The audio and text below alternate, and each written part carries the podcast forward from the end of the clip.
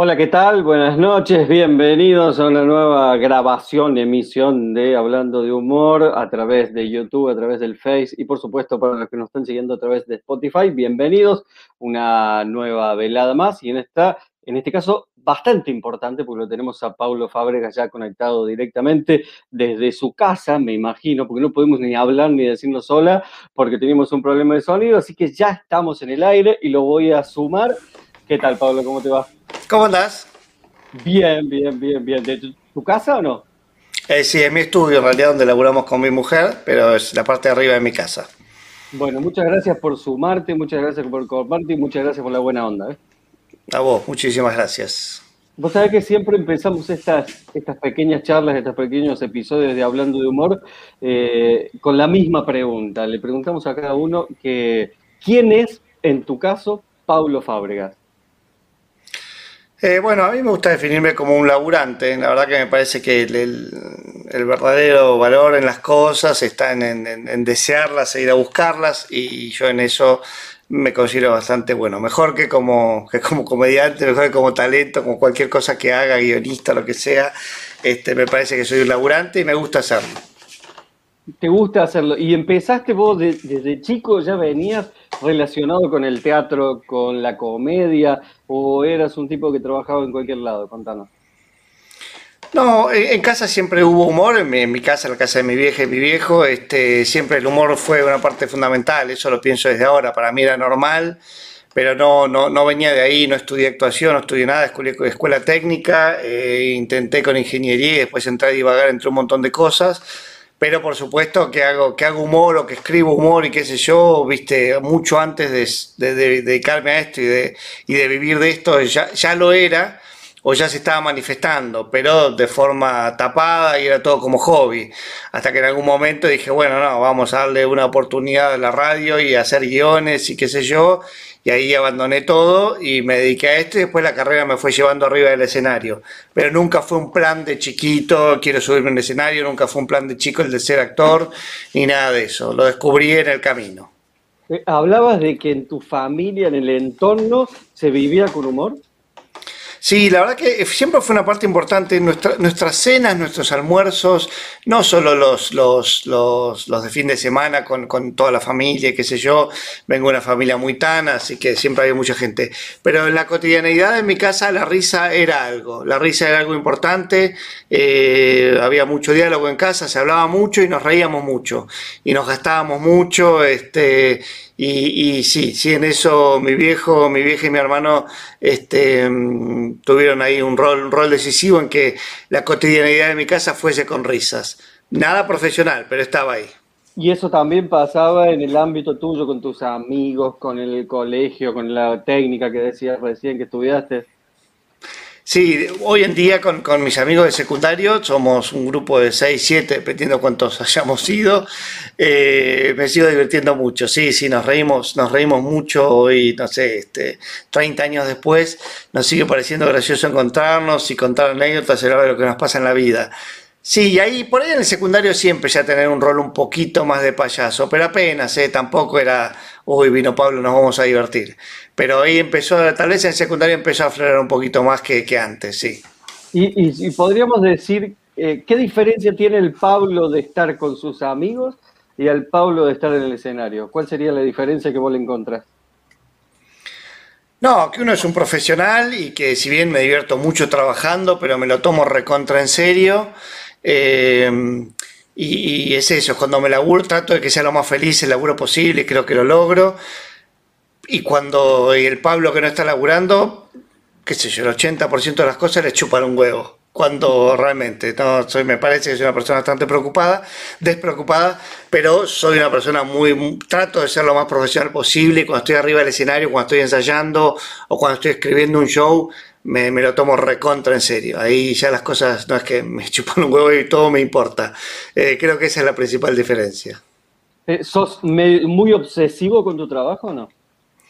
A mí me gusta pensar que no, pero de afuera me dicen que sí. La verdad que no soy detallista, no soy detallista, no soy una persona que está buscando alguna cosita específica, pero, pero sí, el, laburo me absorbe, soy medio workaholic y me gusta mucho lo que hago y, vivo con una mujer que le pasa lo mismo y aprendimos a vernos el uno en el otro, en que realmente tal vez somos un toque obsesivo laburando. Pero de vuelta, no esa obsesión del detalle, no esa obsesión de correr la coma, eh, tiene que ver con, con, hacer lo mejor posible por, por, porque, porque lo que llevo al escenario esté buenísimo. Y ahí sí, me, tal vez me pongo un toque obse. ¿Y, ¿Y pensás que llegaste a lo que vos querés o siempre te está faltando algo? No, estoy lejísimo de lo que yo quiero. Ahora, con este nuevo show, con Inestable, eh, voy en búsqueda de, un show grandote y música en vivo y que las cosas pasen y fluyen y que sea una piña tras de otra. Yo creo que voy a estar cerca de mi deseo, pero es algo totalmente nuevo para mí.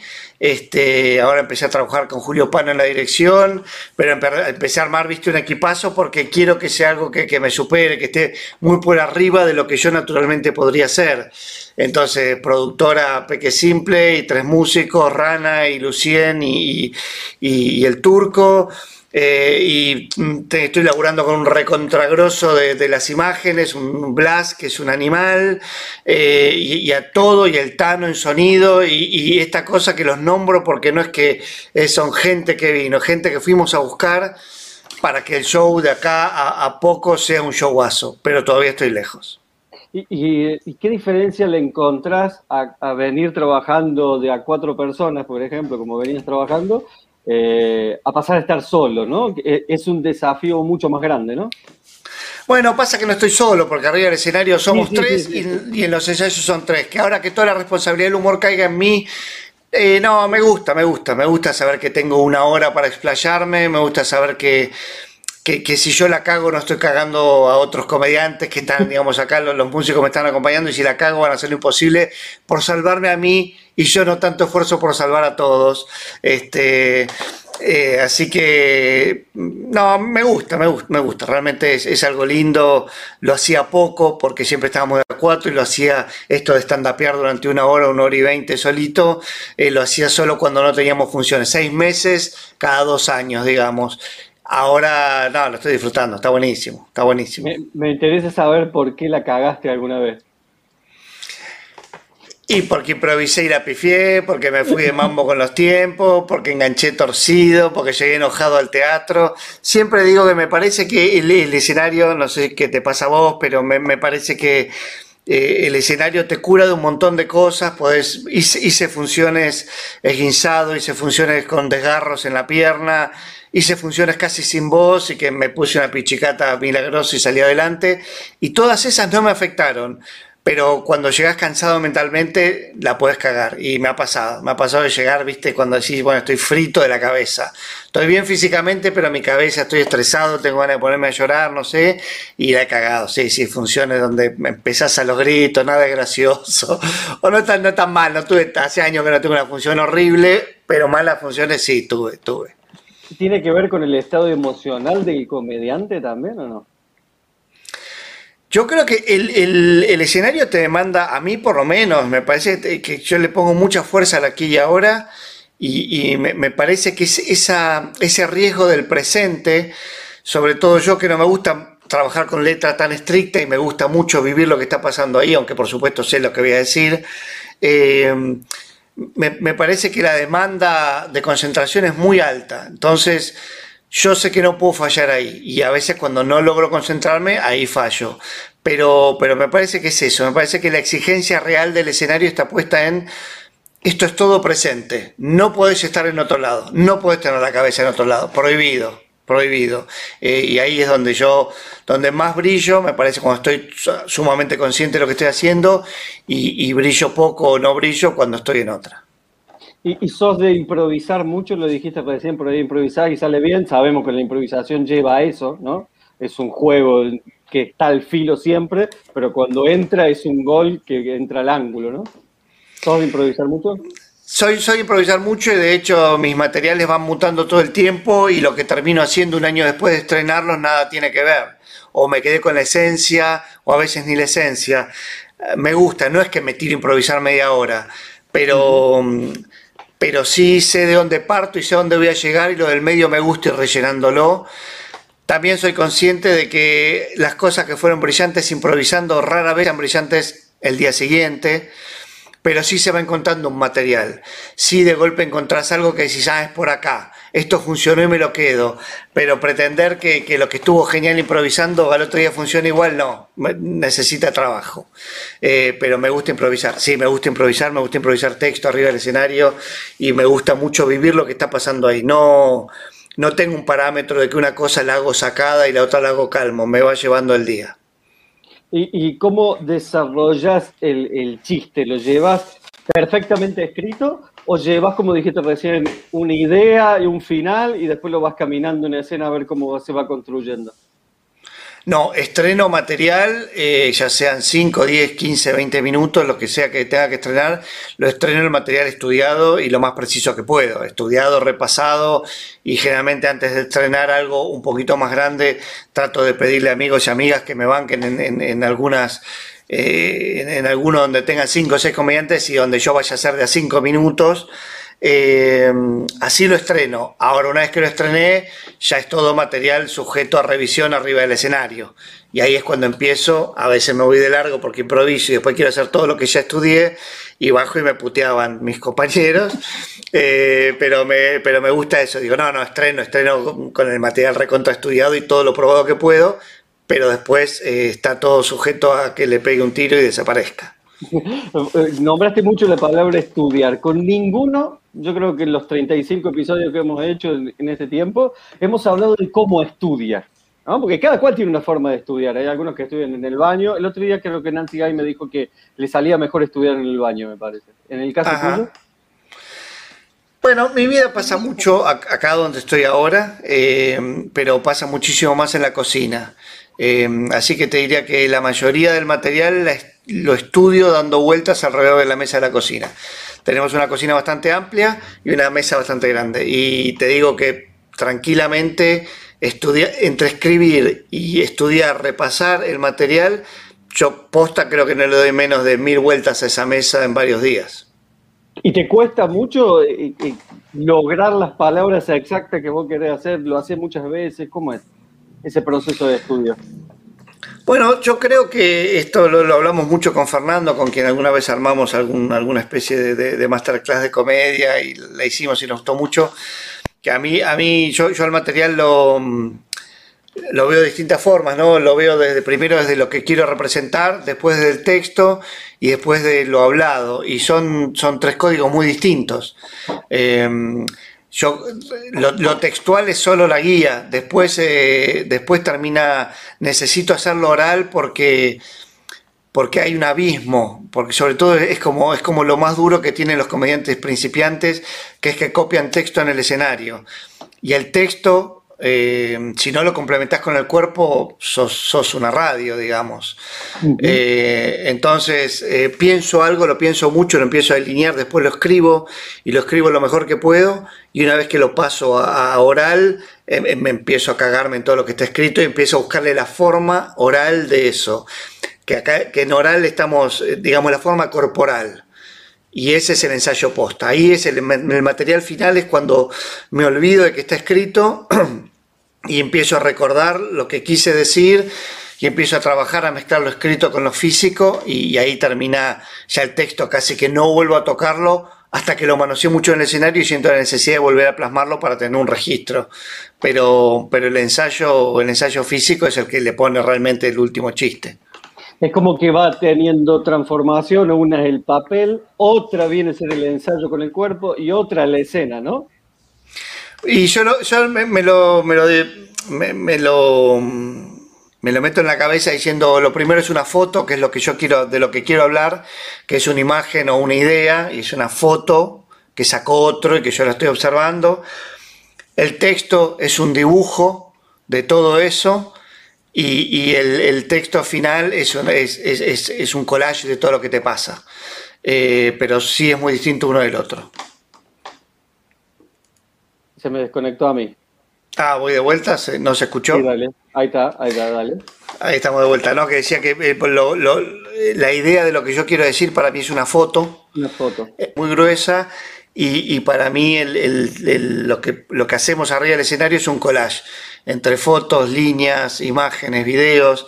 Este, pero eso me parece que lo, contundente del stand-up está en el vivo y en que hasta, tus manos comunican, las cejas, el tono, este, la, persona escénica, la actitud, y eso está muy por encima del texto en lo que hacemos nosotros, ¿no?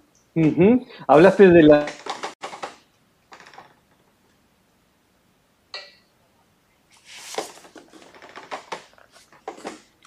Ahí no sé si me están escuchando, pero se me desconectó a mí. Escuchando perfectamente. Ahí vamos de vuelta, ahí te vuelvo a escuchar, sí. Eh, te preguntaba esto de la, de la presencialidad y la virtualidad. ¿Lo probaste? ¿Te gustó? ¿No te gustó? Sí, hice un montón. Hice, hice no sé, en, el año pasado debo haber hecho por lo menos 20 shows virtuales. Eh, a mí todo me gusta. Eh, de vuelta, volvamos al laburante. La verdad que todo me gusta. ¿La puedes haber pasado mal? Sí, pero, pero encontré algo. ¿Lo elegiría para seguir, para que sea mi carrera futuro? Bueno, no. No, prefiero por supuesto el vivo, el, escenario y con la gente ahí abajo. Pero, pero me gustó. primero volví a sentir que no tenía red y eso no me pasaba no me pasaba hacía bastante. Entonces está bueno esto de decir, che, se la están pasando bien, mal, me odian, cuánta gente se habrá quedado, cuánta gente se habrá ido, no tengo idea pero empecé a encontrarle otras formas, a jugar con la cámara, a hacer chistes de otra forma. Al, no estar esperando al público, me forcé a ser más preciso, eh, que es algo que no suelo hacer, con lo que hablamos antes de la improvisación. Eh, tratar de darme cuenta cuando las cosas están funcionando, aunque no tengo ningún rebote, ningún feedback, y tratar de estar haciendo un show y sentir que algo pasaba y estirarlo. Eh, me gustó, sí, me gustó lo, más loco de la virtualidad, me pongo a pensar escuchándote a vos, es que, no había una técnica, había que inventarla en el momento, ¿no? Y cada cual encontraba sus respuestas, su propia forma de hacerlo, ¿no? Bueno, nosotros teníamos un poquito de rebote, de, no, es que, no es que hice un montón de monólogo en televisión sin público, pero tuve que hacerlo. Y todo me llevó a esa sensación a esa de, de desamparo absoluto de hablarle a una cámara con gente que se está embolando, se quiere ir a comer, vos no le causás ninguna gracia. Eh, yo me agarré un poquito de eso. Eh, pero pasa mucho lo que decís, es, como, bueno, es eso, para mí lo, más grave era el desamparo de la cámara, de la camarita o de la webcam o de lo que estés haciéndolo eh, sin saber nada. Pero un poco, un, poco me agarré de esa vaga experiencia y un poco la fuimos trabajando, como todo. No, no arranqué de la nada, pero aprendí mucho. Eh, ¿Qué sentís cuando sentís la risa del público? Es raro, no, siempre siento lo mismo, ¿viste? A, veces, por ejemplo, he hecho mano a recursos que no me gustan nada y la gente se ríe mucho, me siento un traidor. Arriba del escenario me pasa mucho. Cuando, cuando un chiste que a mí me gusta mucho funciona, es un placer enorme. Eh, y, por lo general cuando la risa es sostenida, siento que es algo parecido a la felicidad. Eso, digo, no sé qué es la felicidad, pero esto se le parece bastante. Eh, cuando, cuando está todo bien, ¿viste? Cuando fluye, cuando hay ida, vuelta, timing, eso me gusta mucho. Cuando te dejan jugar y te dejan despegarte de la línea, ¿no? Sí, me gusta mucho eso. Cuando, cuando todo fluye, cuando sentís que estás en estado de gracia, sos casi, casi como, como te sentís un, no sé, bajando del monte sin ahí con las tablas y todos esperándote. Eh, creo que cuando pasa eso, eh, esa risa me gusta, no la específica, esa que fluye, que va, viene, que sube, que baja. Eh, esa se siente realmente bien. No sé si es el ego el que habla por mí ahora o yo, pero alguno de los dos, o mi ego o yo, nos sentimos muy bien, o tal vez los dos. ¿Y, por qué será que la gente decide ser comediante? ¿Porque eh, tiene una adicción a la risa? ¿Es algo mágico, así como lo decís? No lo sé, pasa que yo, viste, lo fui buscando, yo no, no, yo siento que desde que nací estoy buscando el, mejor lugar para ser feliz o para pasarla bien. Y, así me armé una familia y una carrera. Em, pero no, no, sé qué me llevó a mí. Yo creo que tiene algo que ver con que te quieran. Yo creo que tiene. En algún punto, este, siempre digo que la, la comedia legitima la ignorancia, porque creo que tener un, material muy contundente te hace ver más sabio y más inteligente de lo que sos. Y la mayoría de los comediantes mm, no tenemos mucha formación formal, por lo menos de los que yo conozco. Juan P. González eh, tiene muchos años de ingeniería adentro, eh, bueno, Farmetili tiene formación actoral, eh, no sé, Male, también, Male Ginsburg también tiene formación actoral, después el resto, y si pienso algún otro también tiene formación, ¿no? Digo, no, no, no bueno, Grego Rosselló es historiador, si no me equivoco, el resto somos medio una cosa, fuimos rejuntando algunos conocimientos y que con eso vamos a la vida. Yo creo que la comedia un poco te legitima como una persona pensante, cosa que es mentira, pero creo que hay algo ahí y otro, otro, otro poco debe ser que nos gusta sentirnos queridos, creo yo. En el sentido de que decís pensante es porque analizamos cosas que por ahí la persona que está trabajando todo el día en el banco no las piensa y nosotros las pensamos, ¿será? Y ellos piensan que nosotros somos inteligentes porque pensamos eso. Yo creo que los dos las pensamos. Nosotros no llegamos a ninguna conclusión interesante, pero les ofrecemos un remate que se parece a una conclusión interesante, pero no lo es. No lo es. De, hecho, la comedia, la comedia usada de una forma bastante o ignorante o maliciosa eh, tiene, más de, reaccionaria que de revolucionaria y la odio, viste, cuando es así. Cuando usamos la, los chistes y la comedia para, para hacer sentir al mundo que yo tengo razón. Y en realidad, por lo general, prefiero no tener razón. Prefiero más reírme de lo idiota que soy que de lo acertado que estoy. Muy bien, mira, acá me pregunta alguien, me dice que si buscas aceptación en el público. Yo creo que, cuando, al buscar la risa hay algo de eso y me parece que cuando corres riesgos arriba del escenario estás buscando, no estás buscando eso.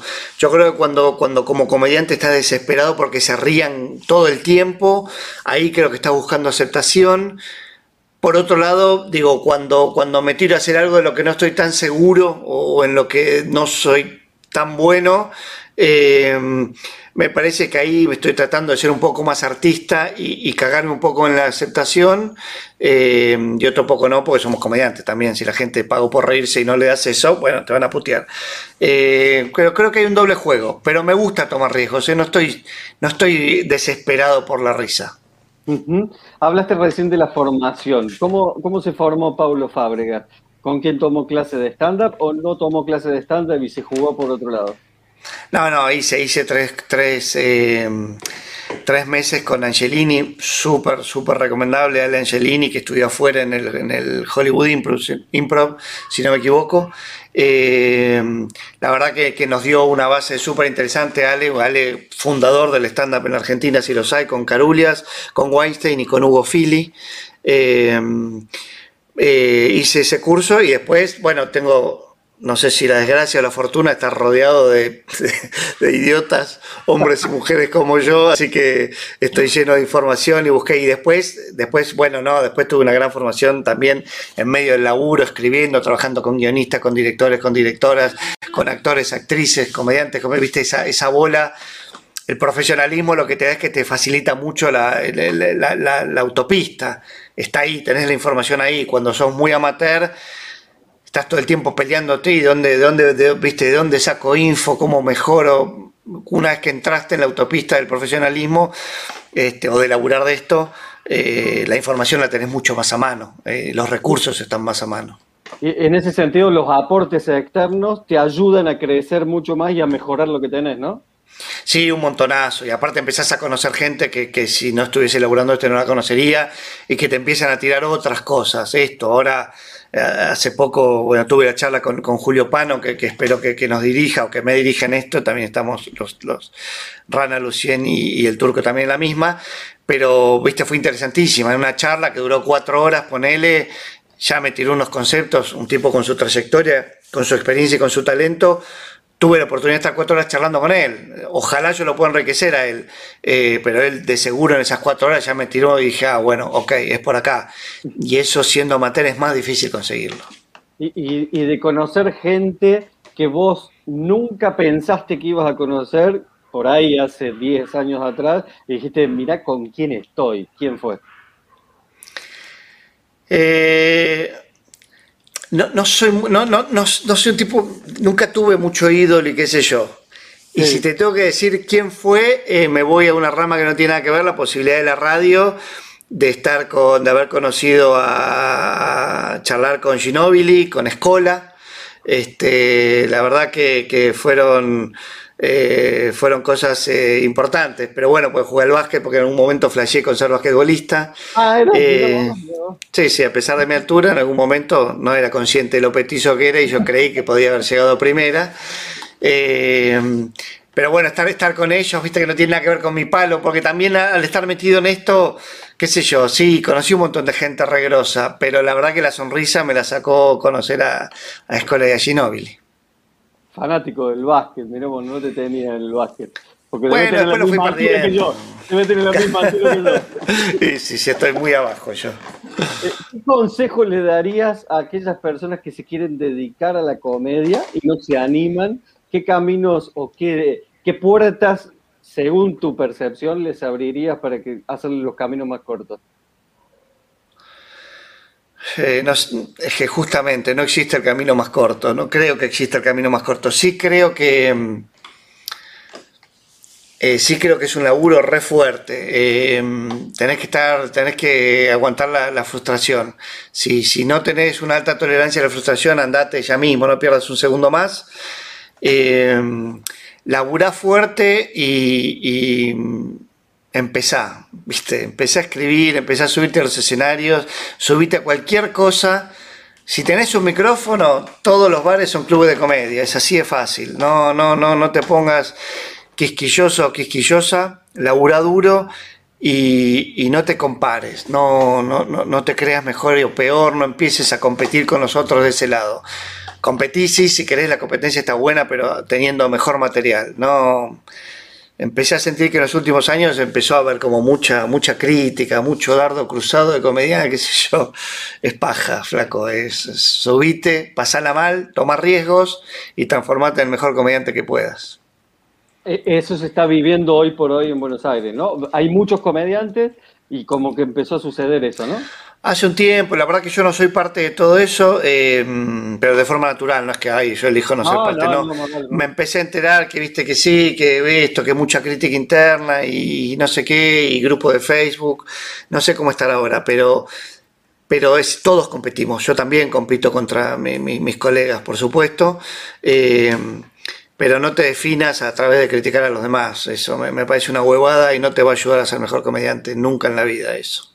Eh, eh, ¿qué, diferencia puede haber entre un comediante que triunfa y uno que no triunfa? ¿Dónde puede estar la cuestión ahí de que uno triunfó y el otro no?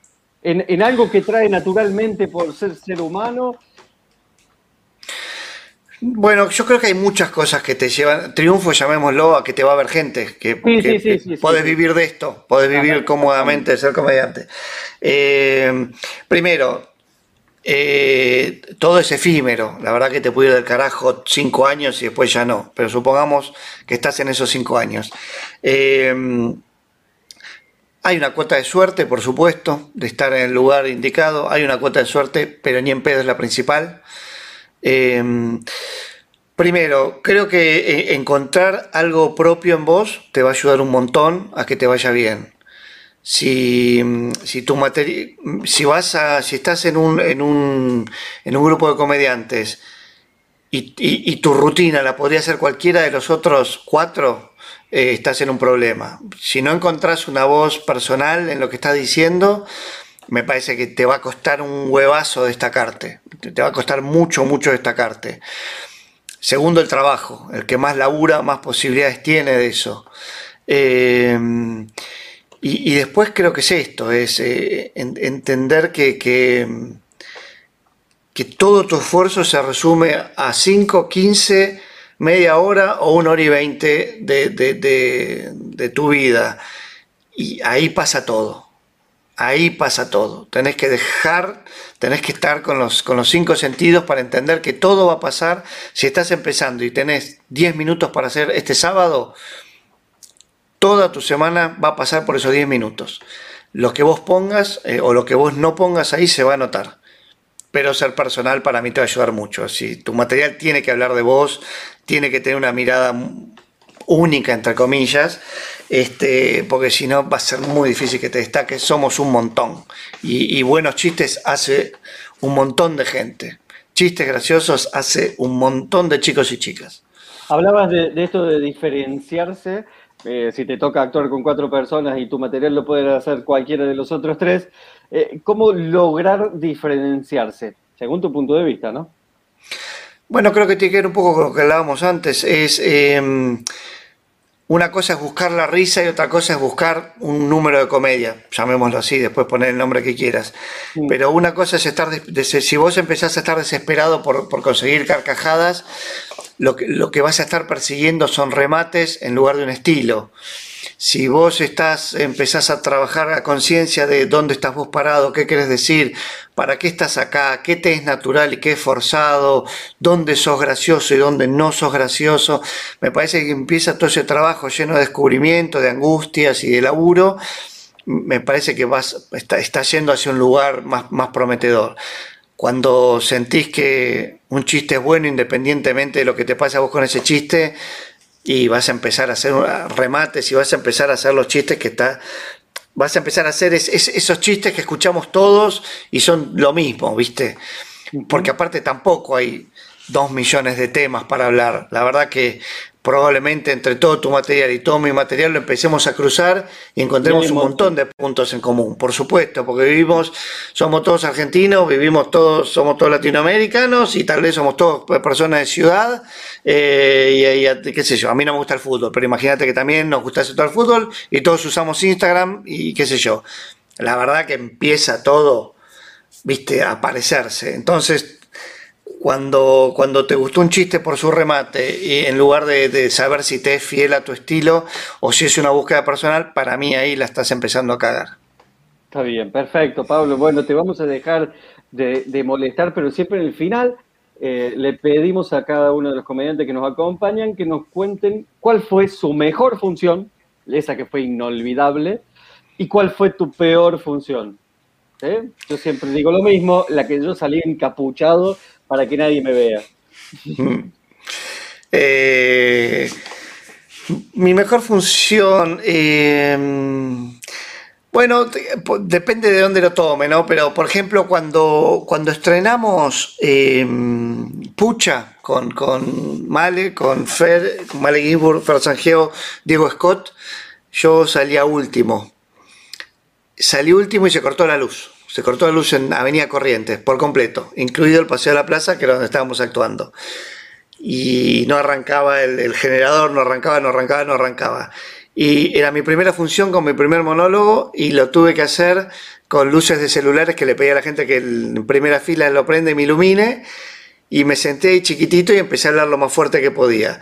No fue la más graciosa, pero sentí que me recibí de comediante ese día. Uno de los días que me recibí de comediante. Hubo varios, digamos, varias pruebas fuertes. Esa me gustó y conseguí risas y conseguí hacer este, 15, 20 minutos de material sin luz. Estuvo realmente bien y me gustó mucho. Eh, creo que ese día estuvo bien. Digamos, todo, todo lo que pasó, no, no, no, no sé si es para recordar para la audiencia, pero yo lo recuerdo como dije, bueno, hoy, hoy estuvo bien, hoy soy un comediante profesional. No, y aparte salir de una situación horrible que le puede pasar a cualquiera, decir, chico, mau, ahora sin luz, sin micrófono, ¿qué mierda hago? Salir de ahí y hacer reír, creo que es fantástico, ¿no? Sí, fue, fue fantástico. Y aparte con un material que era nuevo, la primera vez que lo iba a hacer frente en ese teatro. No es que tampoco me sobraba el material como para Yo no sabía los puntos fuertes de mi material. Así que un poco de improvisación, hablar con la gente, un poco de hacer material y reírme de la situación y no esquivarle el bulto a esto que te decía, aquí y ahora. Estoy parado, no tengo micrófono y me están iluminando celulares. No nos podemos ser los boludos. Vamos a estar presentes en lo que me está pasando. Estuvo buenísimo. Y la peor función, siempre, siempre cuento una misma anécdota, este, que, una vez me, no me acuerdo si se cae un comediante, un colega y me pide a mí, algo pasó, pero me, llaman de urgencia para un evento. Eh, pero me acuerdo que le estaba haciendo un favor a alguien, o al que se le había, o a un comediante que se le cayó, que no podía ir, o a un organizador que me pidió por favor que le salve las papas. Y me dice, mira, es mañana a la noche, eh, y son, como si te dijese, me dijo, son 100 médicos y médicas jóvenes. Yo tenía función, Eh, pues, les aviso que voy a llegar muy tarde, era en la Loma del Orto, era, no sé, tenía que hacer como una hora de auto para llegar a un hotel de estos que están en el medio de la nada. Hago la función, eh, en la función el eh, Cabito, Eduardo Más Alcántara, me empuja en un momento que forcejeábamos, me saca el hombro del lugar, me lo rompe mal, ya venía roto mi hombro, no es que me lo sacó por primera vez, me empieza a doler mucho a la salida me cruzo con la hermana de un querido amigo del secundario de los que hablábamos antes. Me, le digo, hola, qué sé yo, la salud, digo, boludo, vos que sos médica, me acaba de pasar esto, dame un calmante, no puedo más del hombro. Me da unas cosas para caballo que me dejan pelotudo. Llego, son esos días de 24 horas, no había dormido un choto, manejo una hora, llego al hotel, la pasta me empieza a quedar para, me empieza a pegar para abajo, me empiezo a dormir, me empiezo a dormir, empiezo a dormir, no puedo más, me duele, empiezo y ahí me dicen, che, nos habíamos equivocado, no eran 100 médicos, son 20 y son todos a punto de jubilarse. nunca, y creo que hice 10 minutos, nunca se rió nadie hasta que un tipo me dijo, chico, ¿te molesta si cuento unos chistes yo?